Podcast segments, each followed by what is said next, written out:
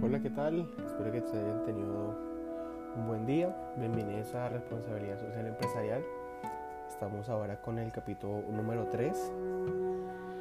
Espero que esta aventura esté siendo algo interesante tanto para ustedes y que ya lo es tanto para nosotros. Eh, espero que ya hayan conocido a nuestros compañeros Andrés, nuestra compañera Catalina, que ellos presentarán el podcast número uno y lo seguirán haciendo próximamente y también me juntaré con ellos a, a debatir y a comentar temas y que les sea de, de gusto entretenerse. Y pues por último y no menos importante eh, la persona que hace todos los guiones la persona que siempre está detrás que todo esté cuadrando que todo el audio esté completo detrás de bambalinas pues obviamente Víctor no hay que quitarle el mérito él es el encargado de editar encargado del sonido encargado de los de los libretos entonces creemos que estamos haciendo un trabajo un trabajo bueno un trabajo interesante en, en este tema entonces vamos a vamos a iniciar con el argumento de la competitividad y la legislatividad empresarial ¿okay? La responsabilidad eh, es una herramienta que no solo logra gestionar los retos ambi ambientales, ambientales, sociales y económicos, claro que eso lo tenemos claro. Los grupos verdaderos que se diferencian son los que eh, ejecutan una estrategia eh, comp competitiva, ¿sí? podríamos decirlo competitiva y a la vez eh, justa, ¿sí? que no que no sobrepasen las ambiciones y los deseos por sobre las otras personas y, y el trabajo de las otras, ¿ok? okay entonces creemos que por un lado eh, las posiciones en las posiciones a la hora de buscar un trabajo y a la hora de sostener un trabajo son más exigentes. Claro que eso con el tiempo está como que claro para nosotros que somos estudiantes lo hemos empezado a, a experimentar, a vivir pero consideramos de que sostener un, nuevo, un puesto de trabajo ahorita en la actualidad y con la situación que tenemos ahora es complicado, tienes que ser muy bueno y tu empresa te debe considerar que eres un, factor importante para, para poder seguir contribuyendo a la empresa, ¿no? Eh, tenemos que gestionar los riesgos legales y económicos que se enfrentan a largo y ancho de las operaciones es algo también muy importante. Pues cuidar, cuidar toda la parte legal y económica es fundamental para cualquier persona y, y empresa, claro que sí.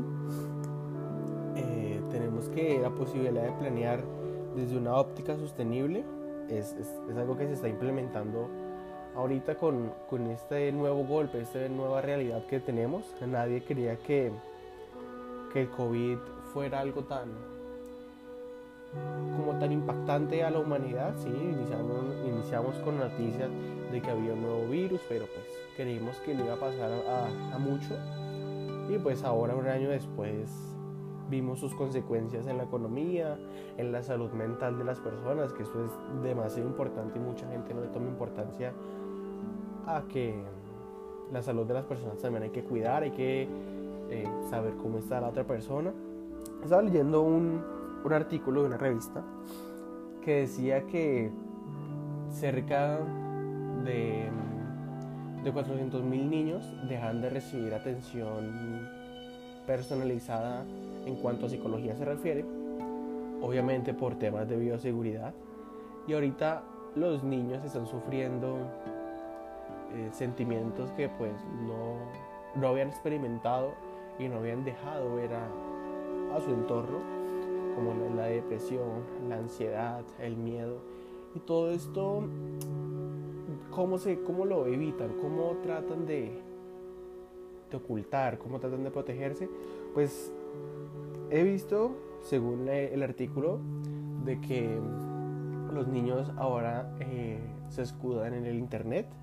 ¿okay? Yo como buen joven eh, conozco muchas plataformas donde uno puede jugar, donde uno puede ver streaming, donde uno puede escuchar los podcasts de personajes famosos. Eh, es ahí donde los, los chicos encuentran como su protección, como su, su entorno, lo que los priva de lo que los priva de seguir compartiendo con las demás personas y seguir pues con su, con su día a día eh, dentro del hogar gracias al confinamiento. Entonces cabe recalcar que esto fue algo lamentable. Continuando con la empresa, me, me un poquito del tema. La fidelización de los clientes es, es algo que las marcas responsables e importantes logran hacer, que uno se sienta parte de la empresa, que uno sienta la marca propia. Eso, eso lo hace un, primero, un buen trabajo de marketing, eso sí, un buen trabajo de marketing te personaliza, te acerca a una marca y, ya te engancharon, que eso es lo que primero se, se, buscaba, ¿no? Tenemos que la incursión de la empresa de mercados internacionales ha cambiado, pues gracias a que hay nuevas normas a la hora de que eh, yo que sé, a la hora de... Déjame leo el artículo, ¿sí? A la hora de que lleguen nuevas mercancías han implementado nuevas normas de bioseguridad, las cuales retrasan los procesos de estas mismas. Claro, entonces cuando llega una mercancía, si antes se demoraba tipo dos semanas en descargar, en papeleo, pues ahorita se está demorando el doble que es obviamente entendible, pero hay algo curioso de que al inicio, al inicio no era tanta la demora, ya fue a finales de, del pico más alto que se empezaron a implementar estas, estas eh, formas de, de descargar los, los, paquetes internacionales, pues porque ya se dieron cuenta de que algo, era algo muy serio. Y ahorita mismo que ya la gente no es como hace un año de que lo primero que era era llegar y cuidarse, el lavado de manos que todavía se hace pero no con tanta rigurosidad. Eh, pasa lo mismo con, con aduanas. Lo mismo pasa con ellos porque, claro, tienen muchos pedidos atrasados, entonces necesitan agilizar, agilizar, agilizar, de tal modo de que sea pues, satisfactorio para, para todos. Entonces, cabe resaltar estos punticos. Hablemos del concepto de competitividad, ventaja competitiva y estrategia empresarial. Esto me, interesa porque a mí siempre me ha gustado el tema de, de saber cómo, cómo moverme entre mis, entre mis competidores, siempre de, tratar de ser lo más vistoso, obviamente sin respetando, respetando a, a mis demás, a la competencia. Y en cuanto a una empresa me parece que eh, debe ser algo complicado e interesante de la, la gestión sobre si tenemos ventaja o no en el mercado. Tenemos que la competitividad en el entorno empresarial trata sobre sus diferentes, ¿sí? sobre las diferencias que, que se pueden presentar en esta misma. Selecciona una serie de, de actividades distintas a las que las otras han seleccionado para ofrecer una mezcla única de valor esto lo conocemos todos. El valor, el valor agregado es el potencial que tiene tu marca, tu empresa para, para poder posicionarse en un lugar top. Ahorita mismo, eh, no sé si han escuchado, es por un gusto, un tacto extraño de mi parte. Y ahorita en esta mm, pandemia me di cuenta de que había un, un chico, un chico japonés, el cual vendía tenis el cual vendía tenis en el día y estudiaba diseño gráfico en la noche. Bastante normal, llegó la pandemia, pues les tocó eh, aislarse. Y el chico eh, con sus tenis las empezó a subir, a customizar. Customizar es personalizarlas, dibujarles, no sé, digamos, un ejemplo, si a ti te gusta eh, el mar y la literatura griega, entonces él combina estas dos dos factores y los une y te los plasma en tus tenis. Me pareció interesante. Y resulta que el, el chico ahorita mismo tiene su empresa que cuenta con más de 7 millones de seguidores en Instagram y más de 12 millones de seguidores en TikTok gracias a su talento. Lo que él hace, le formó eh, un grupo de, de, personas, el cual le, les, mostró el proyecto de, oye, mira, nadie, nadie está implementando esto, este campo está vacío, podemos explotar la economía de, aquí desde, lo más bajo hasta, que hasta lo más top. Y les pareció. Entonces lo que hacen es, es comprar zapatillas eh, Nike, Adidas, las, las que el cliente quiera. Y ellos le envían la, una viñeta de su serie favorita, le envían la foto de, de alguien que, que, los representa, de algo que les gusta y se los plasman en las zapatillas, le dan su valor agregado, le dan su toque, le dan su, la chispa que los hizo crecer tan rápido en un año, conseguir 7 millones de seguidores es, es algo que es algo que no, no pasa todos los días y no pasa muchas veces en el mundo. Obviamente aquí sale a resaltar el talento y la dedicación que, que este muchacho le pone a sus, a sus customizaciones. Quería como darle ese plus a, en cuanto al valor agregado de la competitividad empresarial. Tenemos que la competitividad como una, es un sector que, que utiliza el talento humano, el medio ambiente y la tecnología para avanzar entre los competidores y pues tener una ventaja, una cierta ventaja. Hablando de ventaja, la ventaja competitiva son actividades que, que le agregan valor a la empresa, que el cliente ve como, como una especie de, de, diferenciador, que como, como que, ah, oye, mira, algo diferente, vamos a probarlo. Y es de ahí donde le dan la oportunidad de, engancharlos como clientes fieles.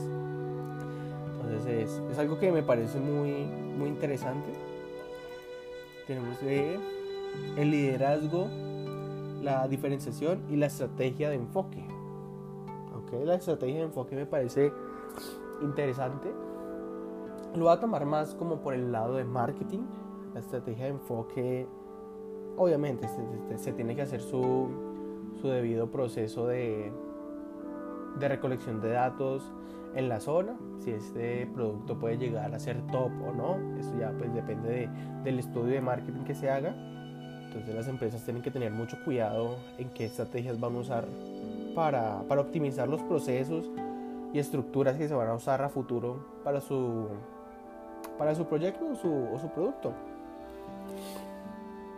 Tenemos que las empresas han decidido atacar e incursionar a segmentos específicos esto sí, sí lo hemos visto. Ahorita con lo de la inclusión, hay muchas empresas que se están eh, dedicando a atacar a puntos estratégicos como lo es, eh, yo qué sé, como es la diferenciación de géneros. Esto está siendo muy sonado. Esto de recientes marchas en México han sido escuchadas y bastante vistosas por, porque las mujeres eh, están marchando por, por su género y ya ellas dicen, las feministas dicen que ya no solo hay dos géneros, entonces las marcas quieren intentar eh, que eso sea como más ameno para ellas y ese sector, entonces lanzan publicidad específica para ellas, ellas, ellas, ellas. Entonces es, es algo interesante. Eh, la estrategia gerencial tenemos que la estrategia es el camino que la organización ha diseñado y ha planificado para lograr cumplir sus, sus metas y aquello que se estipularon en su visión de en su presupuesto, por decirlo de alguna manera. Eso sí ya creo que todo el mundo entiende y debe saber que todo tiene que tener una planificación, una misión y una visión. Entonces, eso es como como algo que ya está algo que ya está escrito y, no hay necesidad de, como de, profundizar. Tenemos que, que la cadena de valor, eso, eso sí lo acabo de mencionar, darle valor a tu producto es algo, algo importante. Hay una, una reciente una reciente polémica que hubo con Burger King fue que Burger King, eh, para darle un toque de valor y, publicidad en el Día de la Madre escribió un tweet diciendo que las mujeres pertenecían a la cocina. Obviamente, este tweet fue con la intención de que, este eh, sector de la población, que lo acabé de mencionar, las feministas, se tocaran y hablaran del tema. sí, ya les ha, funcionado a muchos famosos, a muchas empresas, el hecho de, dar que, de qué hablar. ¿sí? Entonces esto es, es muy importante. Eh, las feministas se le fueron encima a Burger King y la gente normal, ajena a esto, pues escuchó mucho Burger King, Burger King y sus ventas aumentaron un 20% gracias a este tweet, que es lo que querían, hablar mal o bien, pero que hablen y que mis ventas aumenten, es lo que ellos siempre quisieron. Ellos no les importa, pues, eh, eh, tomárselo personal con, con ese segmento de la población.